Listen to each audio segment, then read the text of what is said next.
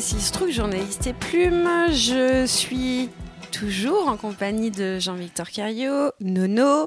Nous allons entamer ce chapitre 6 en faisant un peu une entorse au manuscrit, puisqu'on va récupérer la dernière partie du chapitre 5 pour la ramener dans le chapitre 6.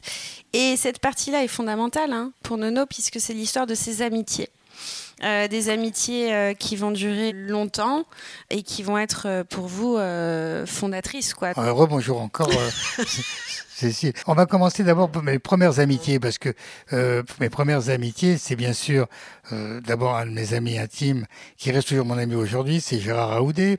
Ensuite est, est venu Adrien Bedossa, Guy Lubrano, Dadi Sarawi, tous ces amis avec qui déjà, à partir des années, disons, 63 jusqu'à 83, pendant 20 ans, on était euh, vraiment très très très très collés ensemble. Il n'y avait pas euh, de semaine où on se voyait pas. Donc c'est quand même, euh, sans compter bien sûr ses amis de, de festivités de festivités, quand je parle des papos, Siderski, Pintuche, etc. Mais ces quelques amis sont des amis importants. Avant de parler des nouveaux amis que je me suis fait. Des nouvelles amitiés de 80, ouais. De 80. Assez importantes d'ailleurs. Alors on va commencer par Lucien Audier. Euh, je suis invité, je crois que 80, je crois, je crois que c'était avant 80, enfin dans les années 80, par le Conseil du commerce extérieur belge à faire une visite à Saint-Nicolas. Saint-Nicolas, c'est la capitale du textile en Belgique. Toujours étant un, un portateur, euh, il pense que je peux euh, apporter ma pierre est achetée chez eux. Donc euh, le rendez-vous est pris. Je me rends à la gare du Nord pour faire Paris-Anvers. Euh, Là, il y a un garçon, euh, Lucien Audier, que je connais pas. On se présente. lui, il est le patron de, de Gosport à l'époque, avec son frère. garçon à peu près de mon âge. On a pratiquement le même âge on sympathise.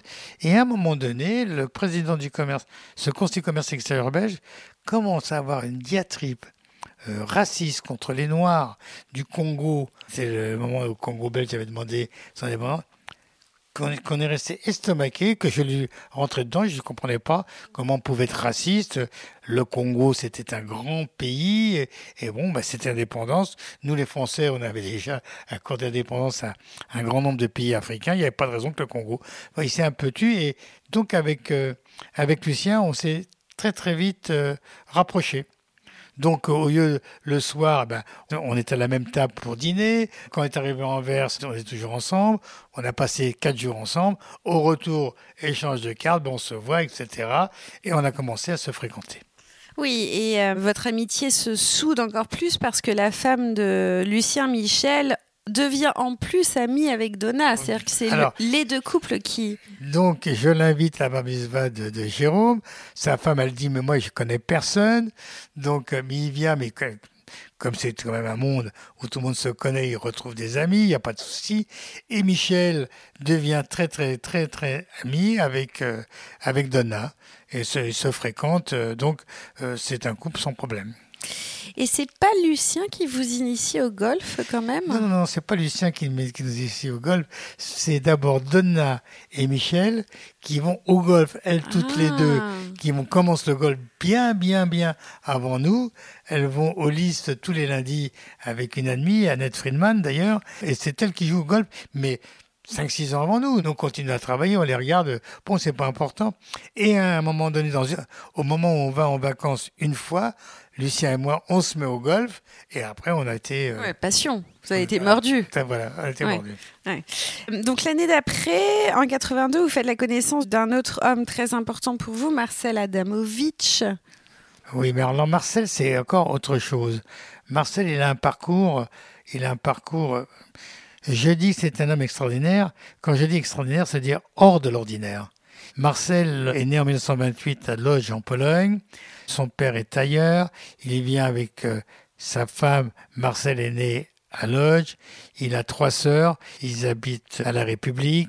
Pendant la guerre, Marcel et sa sœur cadette sont envoyés à Moissac dans une maison. La sœur cadette n'a pas envie, mais Marcel est tout petit, il a, il a 12-13 ans.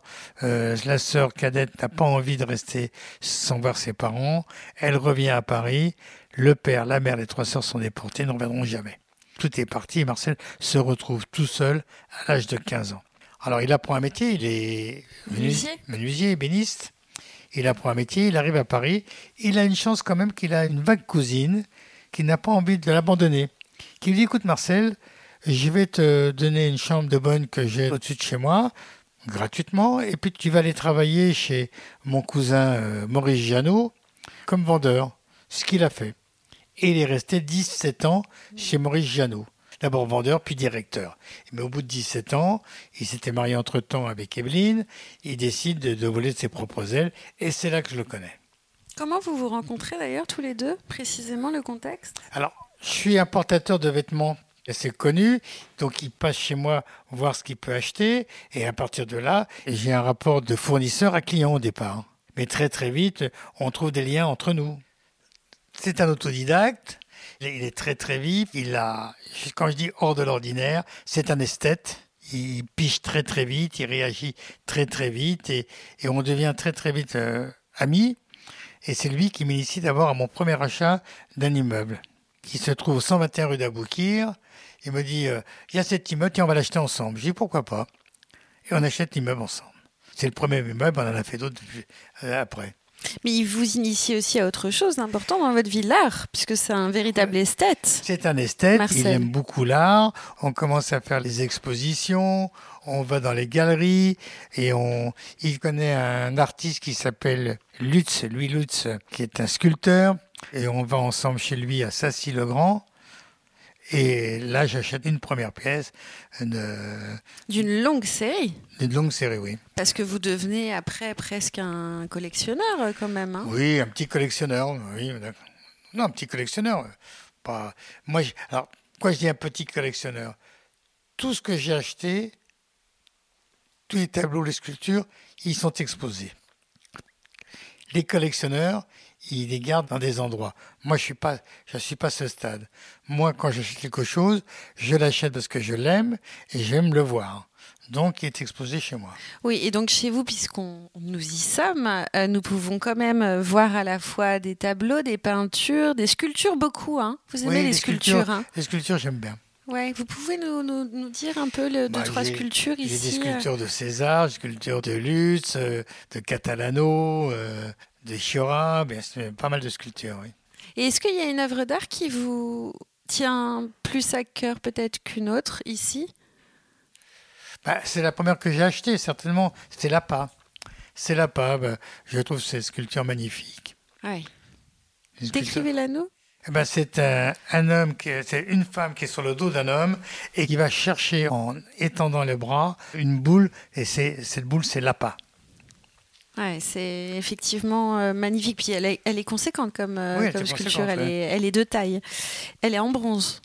Elle est en bronze. Donc au cours de, de ces années-là, vous faites euh, d'autres rencontres avec des footeux, parce que quand même vous avez une passion, c'est le foot. Hein. Non. Les footeux, que ce soit Guy Lubrano, Abdelkader Sarawi ou Adrien Bedossa, c'est des amis des années euh, 65-66. On va déjà au foot ensemble. Et puis on rencontre un garçon qui s'appelle Jean Bessis, qui est le patron de JVC, et qui lui Une nous chaîne a- de télé, hein, précisons-le. hein. Oui, oui, bien sûr. ça. et qui nous invite dans toutes les coupes euh, d'Europe ou du monde. Donc on prend l'habitude, euh, on est d'ailleurs toujours au Parc des Princes, et on prend l'habitude une fois par mois de déjeuner ensemble à la ferme de Barbeuf. Et on crée un petit groupe comme ça, et on invite à chaque fois un convive, jusqu'au moment, un des convives dit, ah non, non, votre histoire, ça s'arrête là, moi je veux rester avec vous, je veux rester avec vous, etc. Maintenant, euh, Arc-en-Ciel, nous sommes une, une cinquantaine. Arc-en-ciel, c'est donc votre euh, groupe de D'amis. euh, d'amis, hein, Alors là, euh, il n'y a pas que le foot, on a fait venir des gens d'un peu partout, sans chercher euh, d'avoir un groupe bien précis. On a simplement la volonté d'être entre garçons, de se retrouver. pas de perturbation. Non, je dis ça, non, non, pas, pas du tout. Mais et on parle de tout et de rien. Sauf de politique, non Sauf on de choses essaye, qui on est, alors, euh, on essaye d'éviter les problèmes qui peuvent fâcher, parce qu'il y a des, des gens qui arrivent de tout horizon, de toute religion et de toute couleur. Comme ça, c'est clair, c'est simple. On aime se retrouver entre nous autour d'un bon repas, et chacun y trouve vraiment. C'est un peu euh, l'auberge espagnole. Ça veut dire, euh, on est tous qu'on y amène, mais avec beaucoup d'amitié. Est-ce que vous diriez que c'est une espèce de club de pensée d'une certaine manière? Parce qu'il y a quand même des, des échanges. C'est pas, c'est pas, c'est pas le club des Jacobins. Non, bien sûr, de temps en temps, on fait venir un, un orateur. De temps en temps, il y a quelqu'un qui lance un débat. C'est ça aussi l'avantage. C'est souvent des sujets d'actualité on lance un débat et puis ce débat prend corps, etc. Et puis on passe deux bonnes heures ensemble et on est toujours très heureux. Donc vous vous réunissez tous les mardis, les premiers mardis? Non, les quatrièmes, les quatrièmes mercredis de chaque mois. Quatrième mercredi de chaque, mois. Ouais, tout le temps. Tout le temps. Sans exception. Voilà. Et c'est cette régularité qui fait aussi la qualité de. Bah, c'est que tout le monde maintenant le sait. Euh, on est 40, disons, euh, sur le papier. Mais vous vous doutez bien qu'on ne peut pas être 40 euh, à chaque fois. Donc on est entre 20 et, 20 et 25 à chaque repas. Mm. Alors au départ, on a été à la Pérouse. D'abord, on a été chez Yvan à Montsouris, chez Robert Prost à la gare de Lyon, qui était un monsieur exceptionnel et on a la Pérouse, après on a, on a émigré. Alors ce qu'on cherche toujours, c'est une salle où on est entre nous. On, ne privatise pas un restaurant, mais on cherche des restaurants où, on peut être dans une salle entre nous. C'est ce qu'on fait. On est resté longtemps aussi au Petit Margerie, et maintenant nous sommes chez Françoise.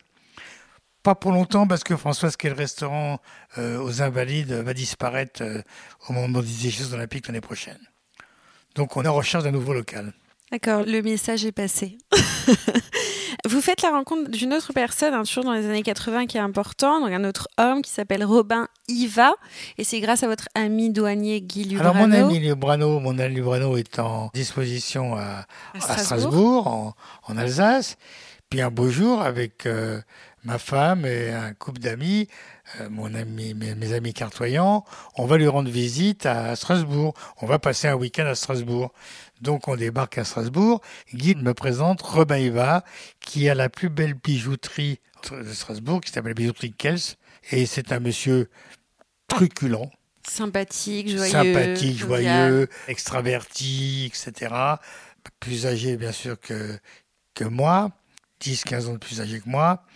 Et qui euh, décide de vendre sa bijouterie à Strasbourg pour aller s'installer à l'île de Ré.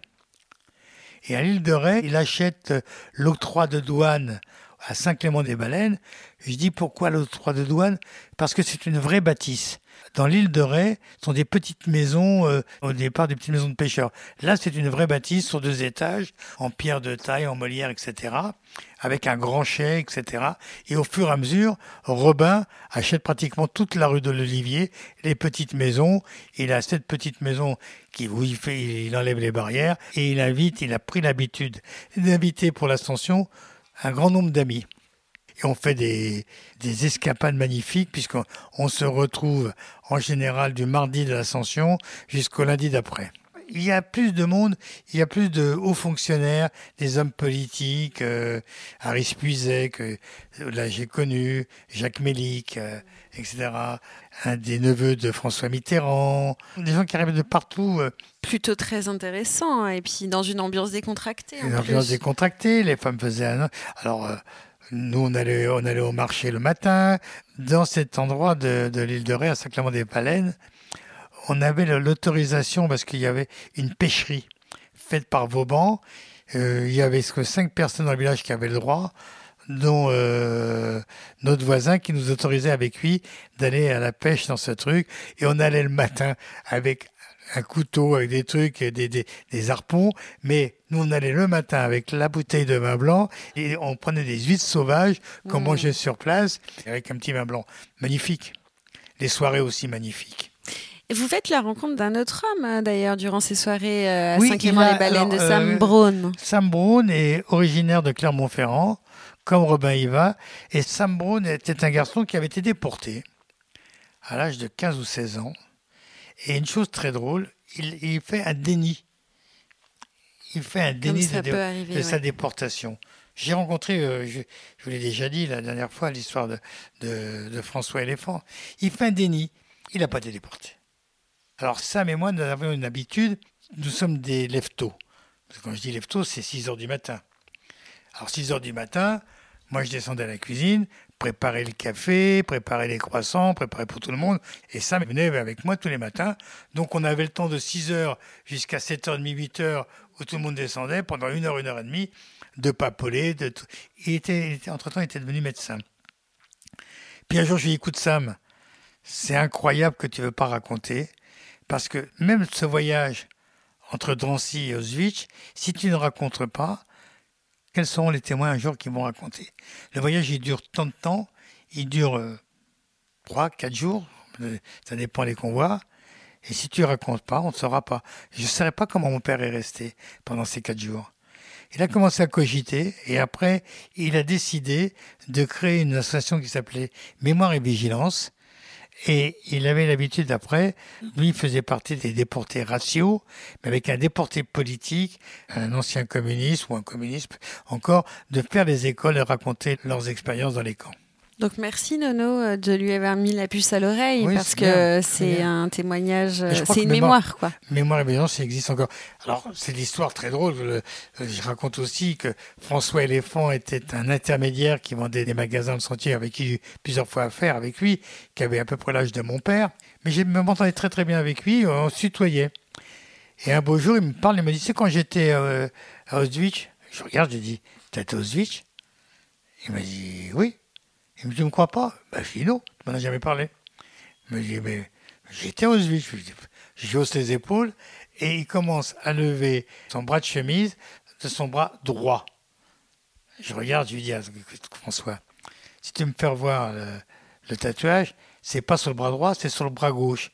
Il regarde son bras droit, il retourne deuxième, son deuxième bras, il, ouvre sa chemise, et là je vois qu'il avait vraiment le tatouage. J'étais tellement choqué qu'il se rappelait même plus sur quel bras il avait été tatoué. Ça m'a choqué, ça m'a, ça m'a choqué. la mémoire euh, joue des tours, mais c'est aussi un moyen de, de, se préserver. Euh, un échappatoire. Mm. Bon, nous allons démarrer euh, officiellement l'ouverture du chapitre 6. Euh, donc là, c'est une traversée des années 80 toujours, mais à d'autres égards, euh, business et familiaux. Et ce chapitre, on l'a intitulé Les années caviar. Hein. donc nous sommes dans une ascension euh, professionnelle notamment, et euh, professionnelle parce que il y a un marché que vous découvrez, vous défrichez, et vous y allez très souvent, c'est en Inde.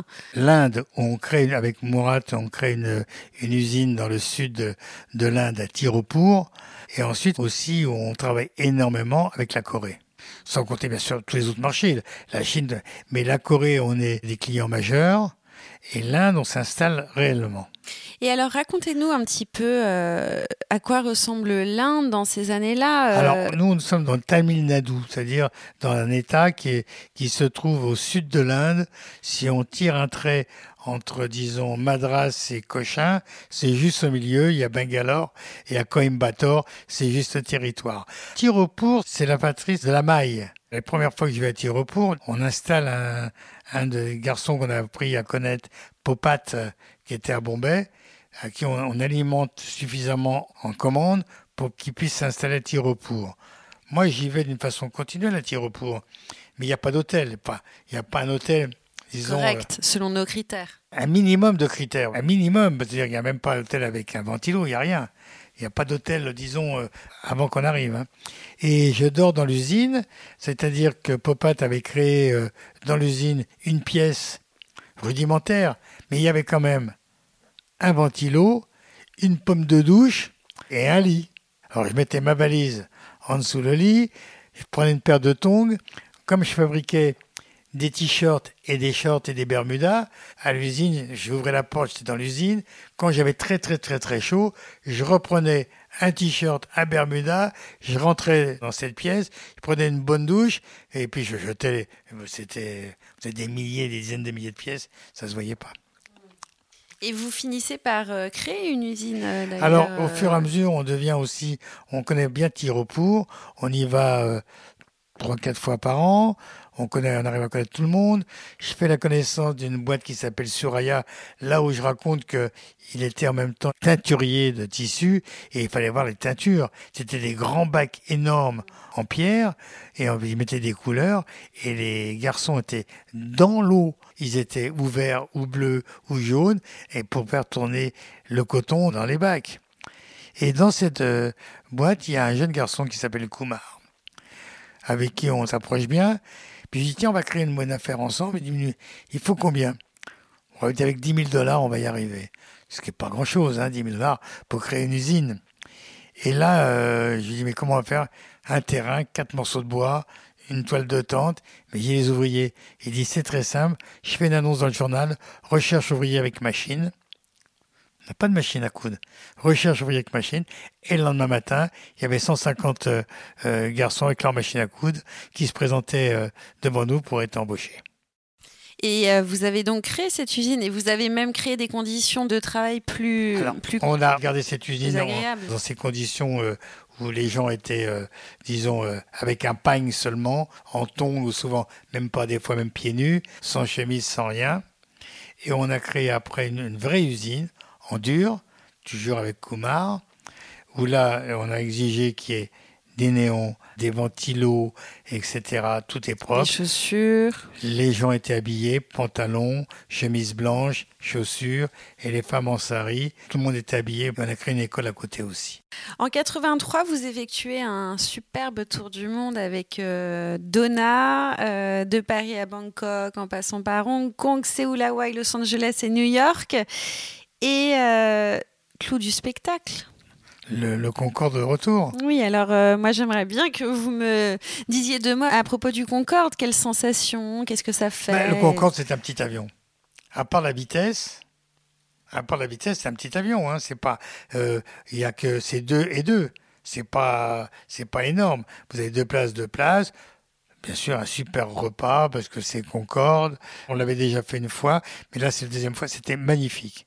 Bon, bah, c'est quand même une chance d'avoir fait Concorde. Et la sensation de la vitesse, vous vous souvenez de... Oui, parce que quand on arrive à match 2, on voit, bien sûr, quand on quitte New York, il faut être au-dessus de la mer pour passer match 2, la vitesse du son. Pourquoi?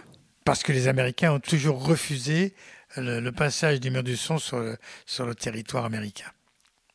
Et là, alors, euh, ce, passage-là, vous, oui, mais c'est pas, c'est pas une grande. Le commandant parle, mais on n'a pas l'impression que c'est. Euh, euh, donc la même année 83, donc là c'est un événement autrement plus triste. Vous allez perdre votre maman Odette. Alors est-ce que vous pouvez revenir un peu sur euh, le contexte? Elle a près de 70 ans, même un tout petit peu plus. Elle a 73 ans, 74 ans. Elle est née en 1909.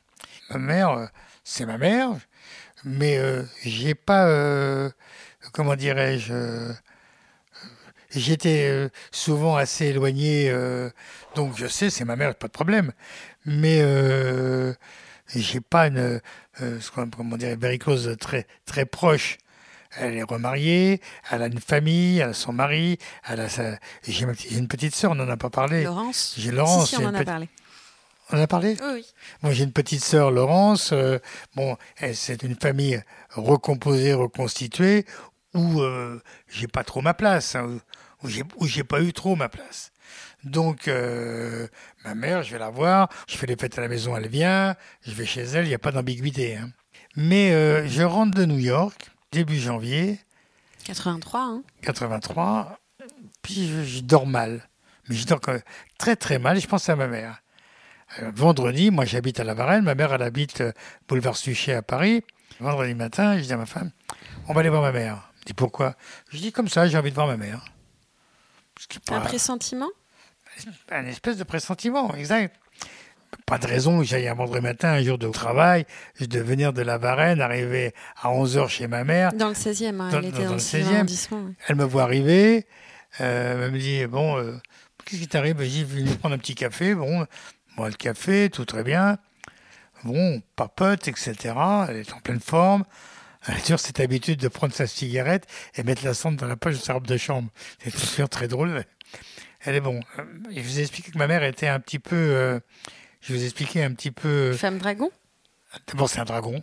c'est un dragon. Entre ma mère et ma sœur, c'est un dragon. C'était souvent les confrontations entre ma mère et ma sœur, c'était une explosion euh, nucléaire. Hein. Tellement c'était euh, très très fort. Mais c'est votre sœur Clairette. Hein.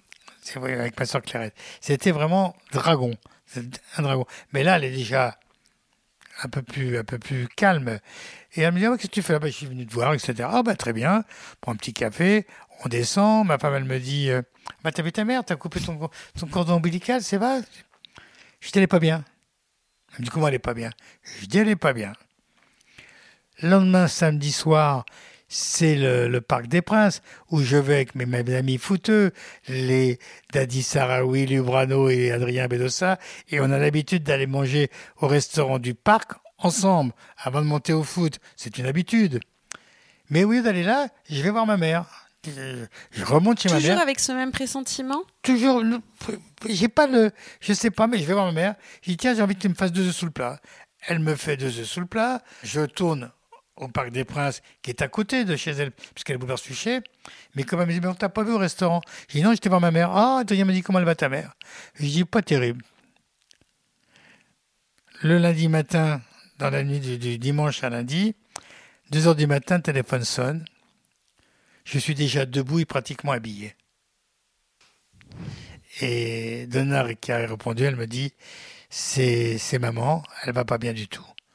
Et j'ai eu le temps d'arriver de prendre la voiture, d'arriver avec la voir vivante. Elle me dit mais pourquoi vous l'avez fait venir? Je suis pas mal, je suis pas mal. Elle faisait une crise cardiaque. À l'époque, les médecins ont mis trop de temps pour venir. Son cardiologue n'a pas voulu se déplacer. C'était, euh, elle aurait pu être sauvée si la SAMU était venue rapidement. Et elle est partie euh, toute comme ça. Comment vous avez réagi à cette euh, disparition? Là, j'étais vraiment orphelin. Hein. J'avais plus ni père ni mère. Là, c'était le, sentiment d'orphelin. Non, mais je l'avais déjà un peu avant parce que je dis ça, c'est beaucoup de tristesse, c'est sûr, beaucoup de tristesse. Mais c'était déjà. Oui, vous avez déjà pris une distance. C'est une partie de ma vie où la, où la page est retournée. Si vous me demandez qu'est-ce que j'ai pensé, c'est-à-dire que de, de, cette famille, de ma famille, c'était fini, il n'y avait plus rien. J'étais seul. La page était retournée, le livre était fermé. De toute façon, votre plus grande douleur, c'est la disparition de votre sœur, Clairette. Oui, parce que c'est. ça a été plus vif, plus virulent. C'était plus virulent, mais c'est beaucoup plus jeune, euh, beaucoup plus. très jeune, euh, Clairette. Et puis euh, Clairette, c'était ma sœur aînée. C'était quand je dis ma sœur aînée, elle avait 50 plus que moi, mais une fille à 14-15 ans est déjà plus majeure qu'un gamin. Elle faisait plus attention. Moi, c'était facile pour moi. Elle m'aimait, elle me truc. Bon, euh, après, j'habitais chez elle, j'allais chez elle, etc. C'était ma sœur aînée, c'était très facile pour moi.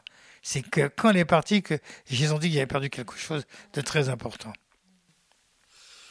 Est-ce que vous avez gardé contact avec Jacques Efrati, euh, le, second mari de votre euh, mère après? Bien sûr. Ouais. Bien sûr. Relation très cordiale. Tout à fait. D'abord, Jacques Efrati, je lui ai fait des reproches j'assume, c'est que il n'a pas eu vis-à-vis de moi, euh, disons, euh, un moment de, au moment où on est jeune, avoir euh, une direction. J'aurais pu faire des études, je ne les ai pas fait. Personne ne s'est préoccupé. J'aurais pu faire des études. Je pense que j'étais suffisamment. personne ne s'est préoccupé. En plus, il a eu vis-à-vis de moi, je dis, il était un peu égocentriste. J'ai travaillé chez lui, mais J'étais à peine payé et pas déclaré. De toute façon, ma mère disait non, non, il, se débrouille tout seul, c'est très bien, il se mm. débrouille, il se débrouille, mm. mais c'est c'est pas suffisant. Mm. C'est pas sûr. Par contre, je reconnais à Jacques Efrati euh, et, je en suis euh, vraiment reconnaissant, c'est qu'il a rendu ma mère heureuse. Ma mère, elle, a, elle a, eu avec lui euh, de, de, de, de magnifiques années.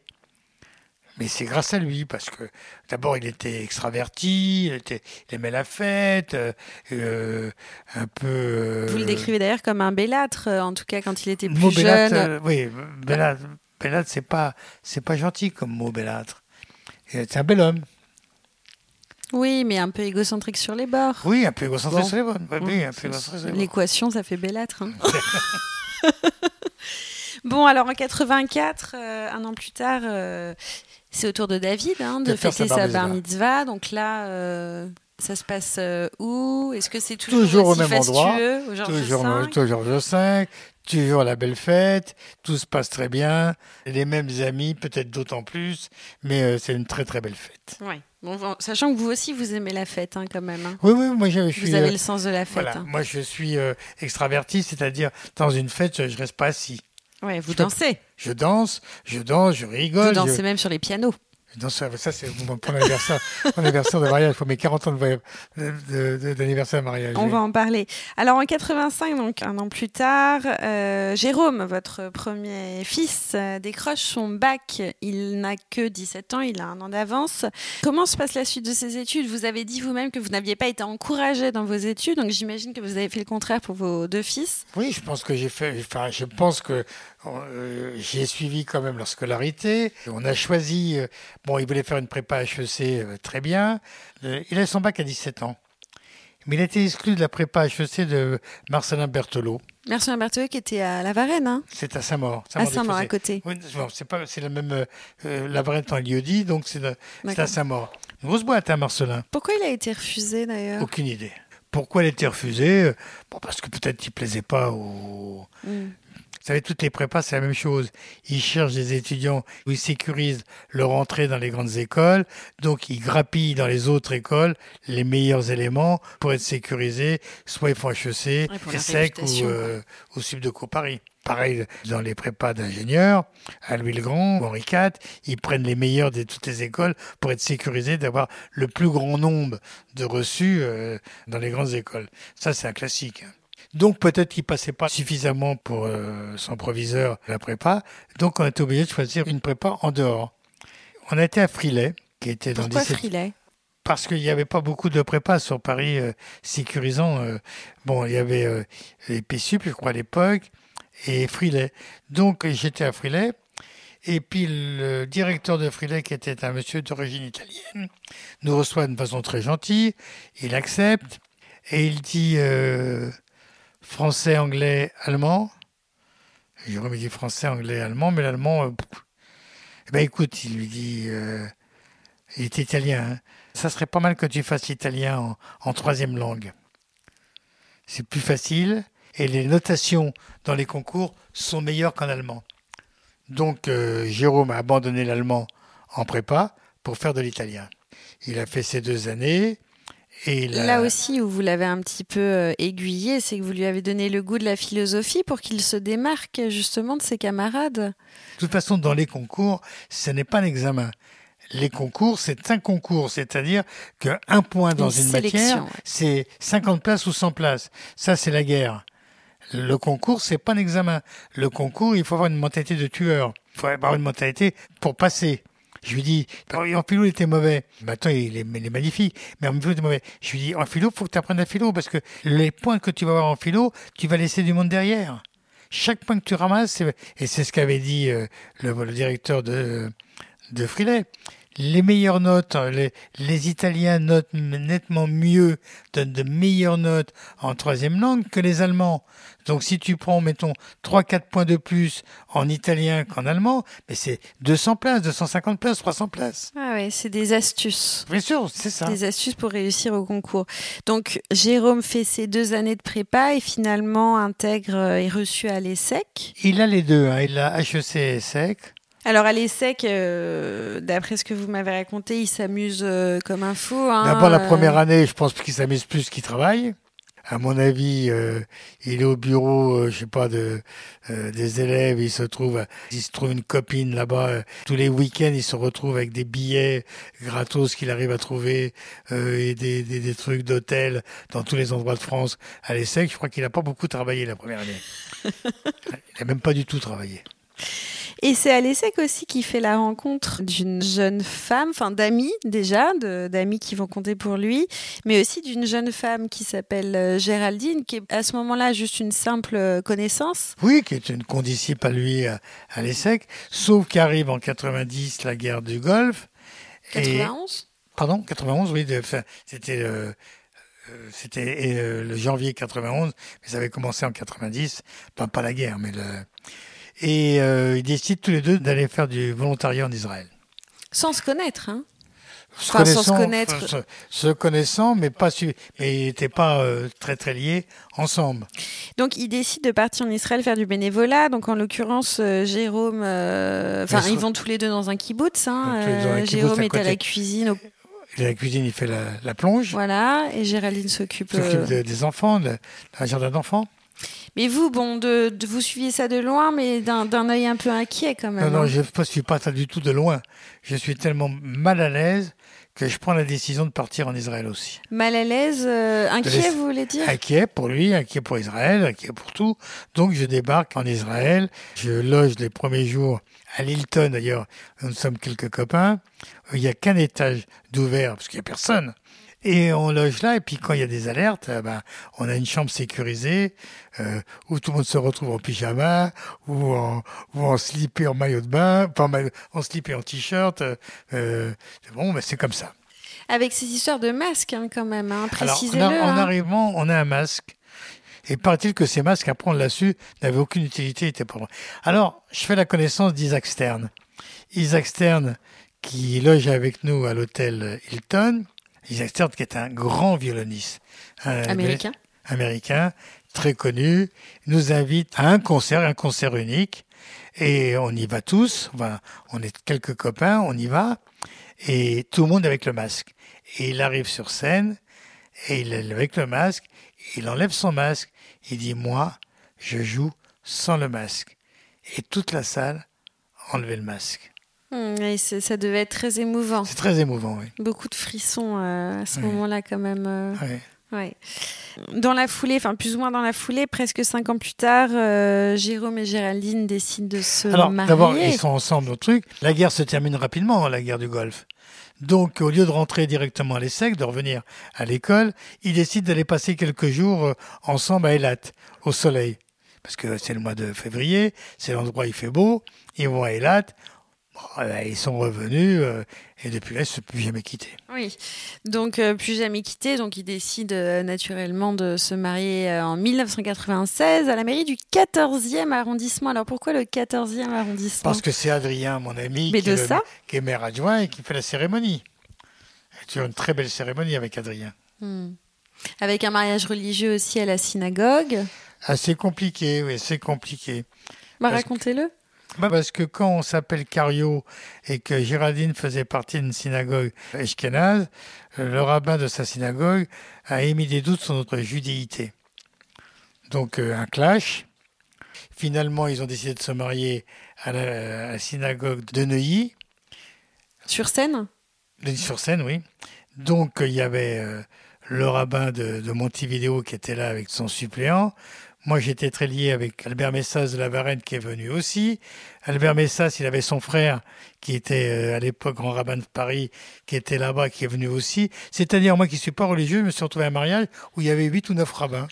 Et en plus, le président du consistoire de Paris, Moïse Cohen. Alors David, votre second fils, euh, bon, il va aussi euh, faire des études, euh, des très bonnes études, mais avant ça, il a quand même une passion lui aussi, qui partage avec vous, le foot. Oui, mais c'est un footeux, un vrai footeux. Il joue pas mal, il joue même très bien. Il joue dans une équipe où il y a déjà des gens qui vont faire des belles carrières, comme euh, Yann Lachouer. Mais euh, il a eu son bac à 16 ans. Et au moment du bac à 16 ans, pareil, rebolote, c'est la prépa. On a l'habitude maintenant. On retourne voir Le directeur italien de la prépa Frilet. la Frilet. Et David dit, mais moi, je vais prendre l'italien, mais en première langue, c'est-à-dire avant l'anglais. Et il a- ce qu'il a fait. Bon, euh, très bien, il a fait ses deux années de prépa. Alors, bien sûr, Vous l'avez orienté quand même vers la prépa plus que le foot, parce que... alors, il a eu son bac à 16 ans. Il a eu un bac C et le proviseur nous appelle et nous dit, je vous propose, comme il est jeune, qu'il a 16 ans, qu'il refasse pour l'année prochaine un bac A, un bac littéraire. Comme ça, il sera bien plus euh, de, Mur. mieux pour, euh, pour entrer en prépa HEC. Je lui dis, mais qu'est-ce que c'est que cette histoire? Il a déjà un bac C, qu'est-ce qu'il a besoin de perdre une année? À ce moment-là, qu'il passe euh, sa prépa, ça sera mieux pour lui.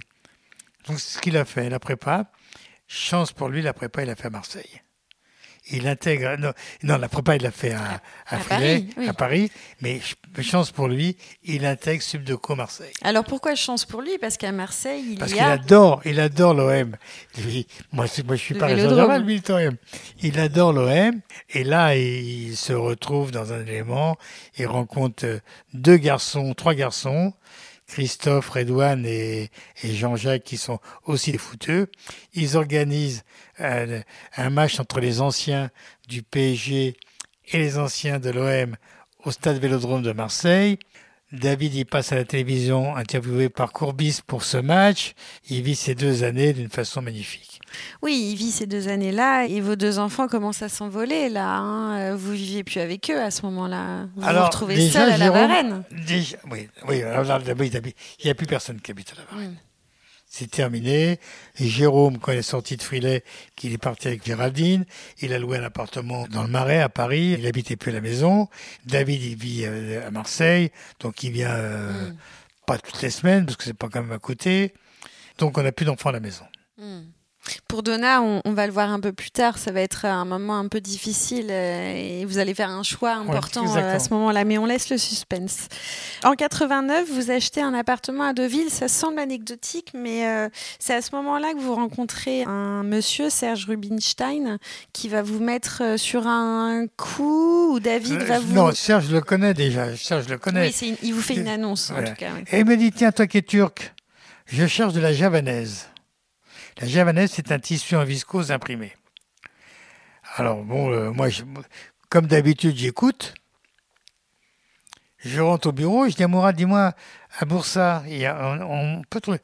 Dit, à Boursa, il y a un, un jeune garçon qui, est un peu plus âgé que David, euh, qui est passé euh, voir mon frère à Istanbul. Son père est imprimeur à Boursa. Son père et son frère sont déjà imprimeurs à Boursa. On le convoque à Paris, il vient, garçon très sympathique avec son frère Ali, deux garçons sympathiques, et on, leur- explique voilà ce qu'on veut, et pas de problème. On va acheter de la viscose et on va l'imprimer. On va s'associer ensemble et on fait une association entre Ali et, et Our euh, et David. Les trois, ils sont, ils sont associés. Et on crée une affaire ensemble et on achète des viscoses et on les fait imprimer à, à Boursa. Alors, il faut quand même euh, préciser à ce stade que euh, vous ne voulez pas absolument que vos enfants travaillent avec vous. Non, hein. moi, vous pas. interférez pas, euh, non, dans. non, surtout d'abord, d'abord Jérôme, je voulais pas du tout. C'est, Mourad qui a été le chercher. Moi, j'avais pas Mourad envie. qui allait chercher David. hein. Et, bon, et, et Jérôme aussi. Ah. Les deux. Donc, David, quand il rentre dans l'affaire, vous le laissez faire, vous l'accompagnez quand même un peu, mais ça va pas durer très longtemps finalement cette histoire. ils sont tous les deux très. Ils deviennent vite aguerris. Ils savent très bien. D'abord, au départ, ils sont travailleurs. Jérôme un peu plus intellectuel que David sur le plan du travail, mais David c'est un gros gros travailleur aussi.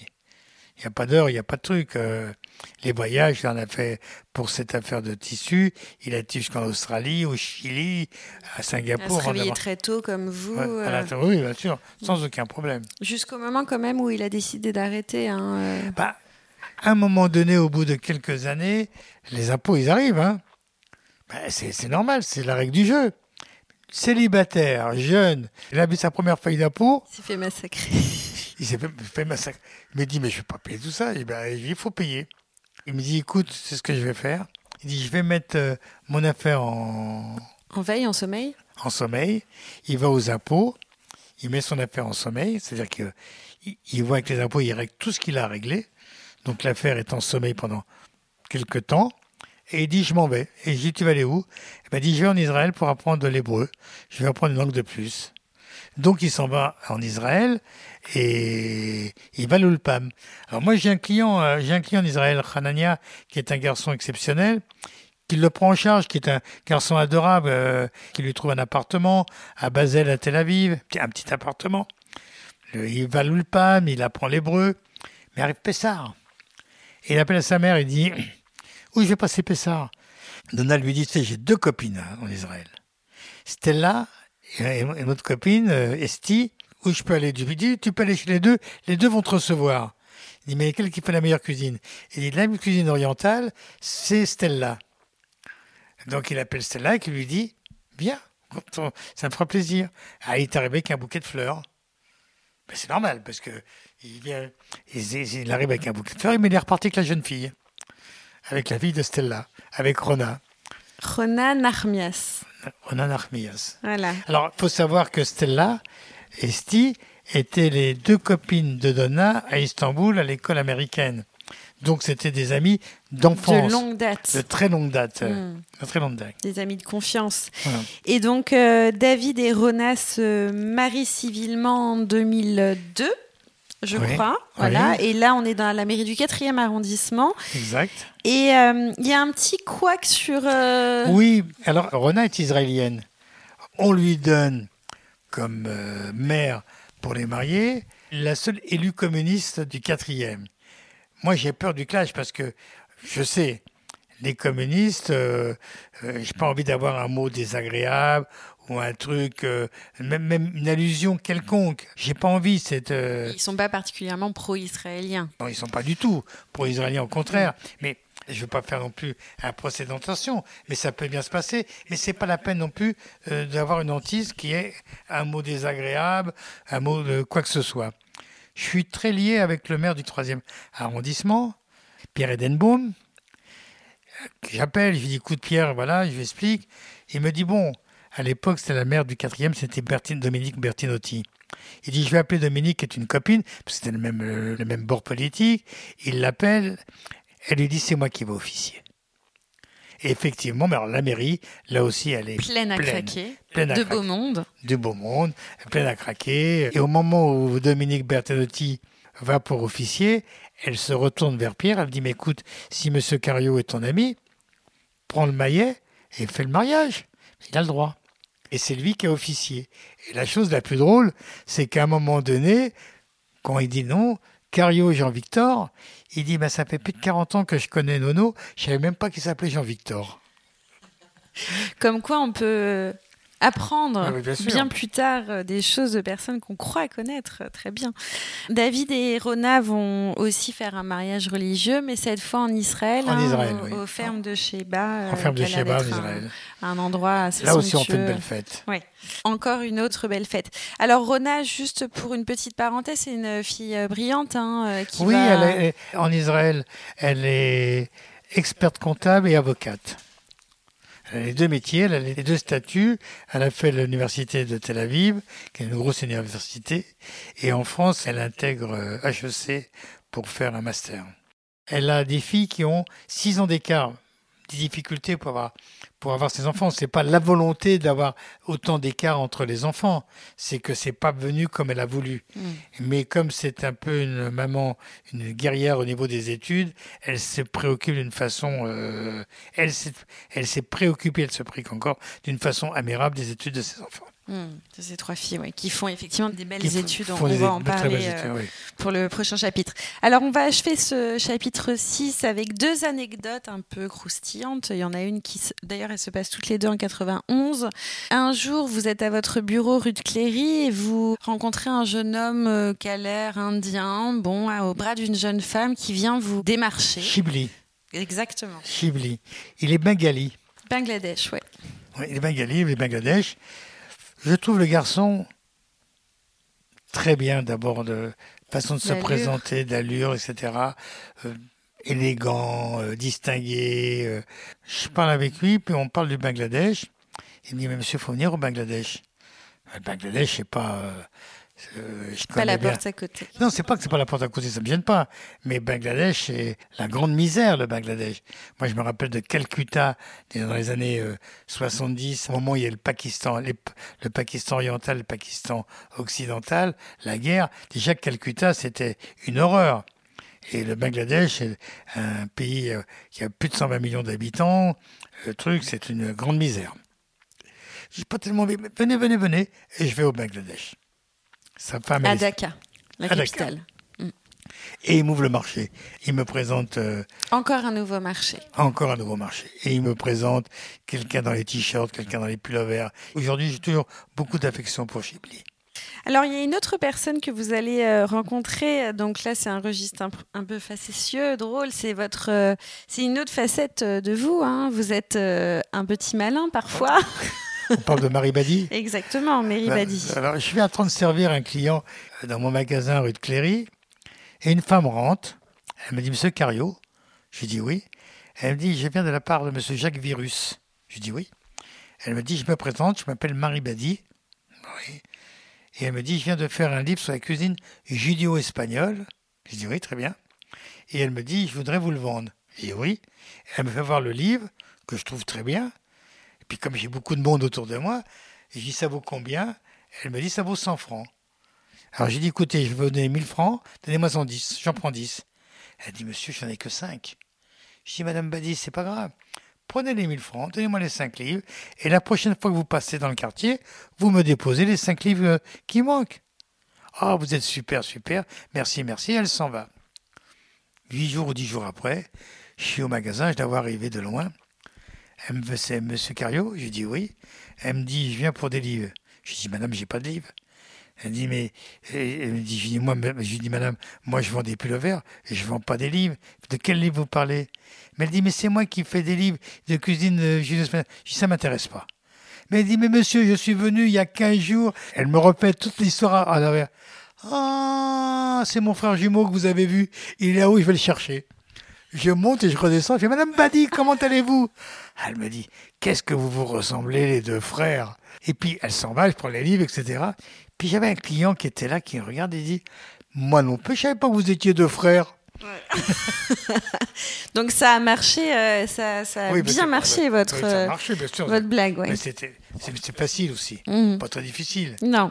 On finira sur cette note culinaire, parce que Nono a aussi des connaissances euh, culinaires, historiques et culinaires, donc sachons-le. Et je vous dis à bientôt pour euh, le dernier chapitre de notre manuscrit. À bientôt. Au revoir Cécile. Allez chérie, sors tous les verres.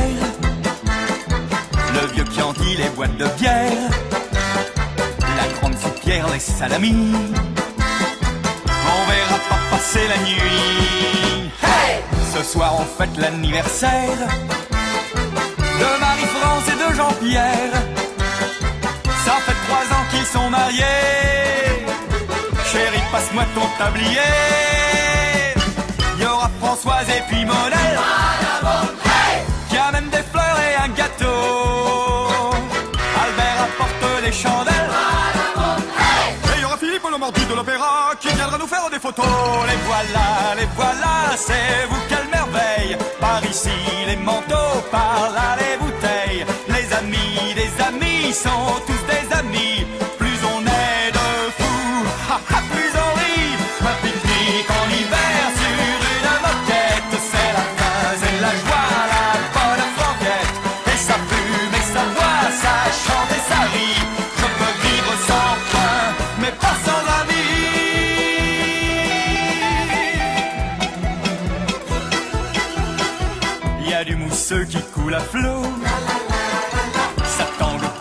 Dans l'atmosphère vaguement cosaque.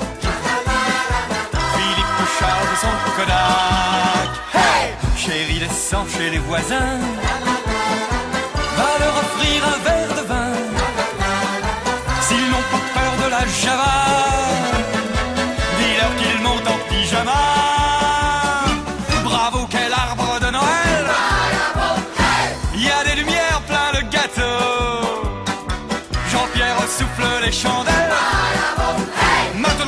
tomber la caméra, chante-nous les noces de Figaro. Les voilà, les voilà, c'est vous quelle merveille. Par ici les manteaux, par là les bouteilles. Les voisins sont montés en chemise de nuit. On les applaudit, ce sont des amis. Un pique-nique en hiver sur une moquette. C'est la fin, c'est la joie,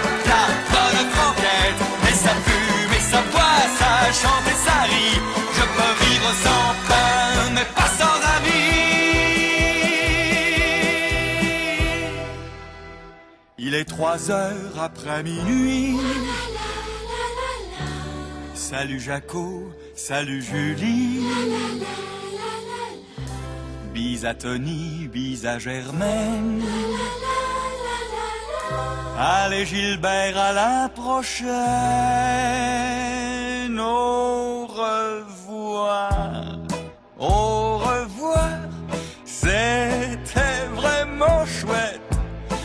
tous à tous ici, à la bonne franquette. Dites aux fêtes vendredi prochain, ça vous dit, je peux vivre sans pain, mais pas sans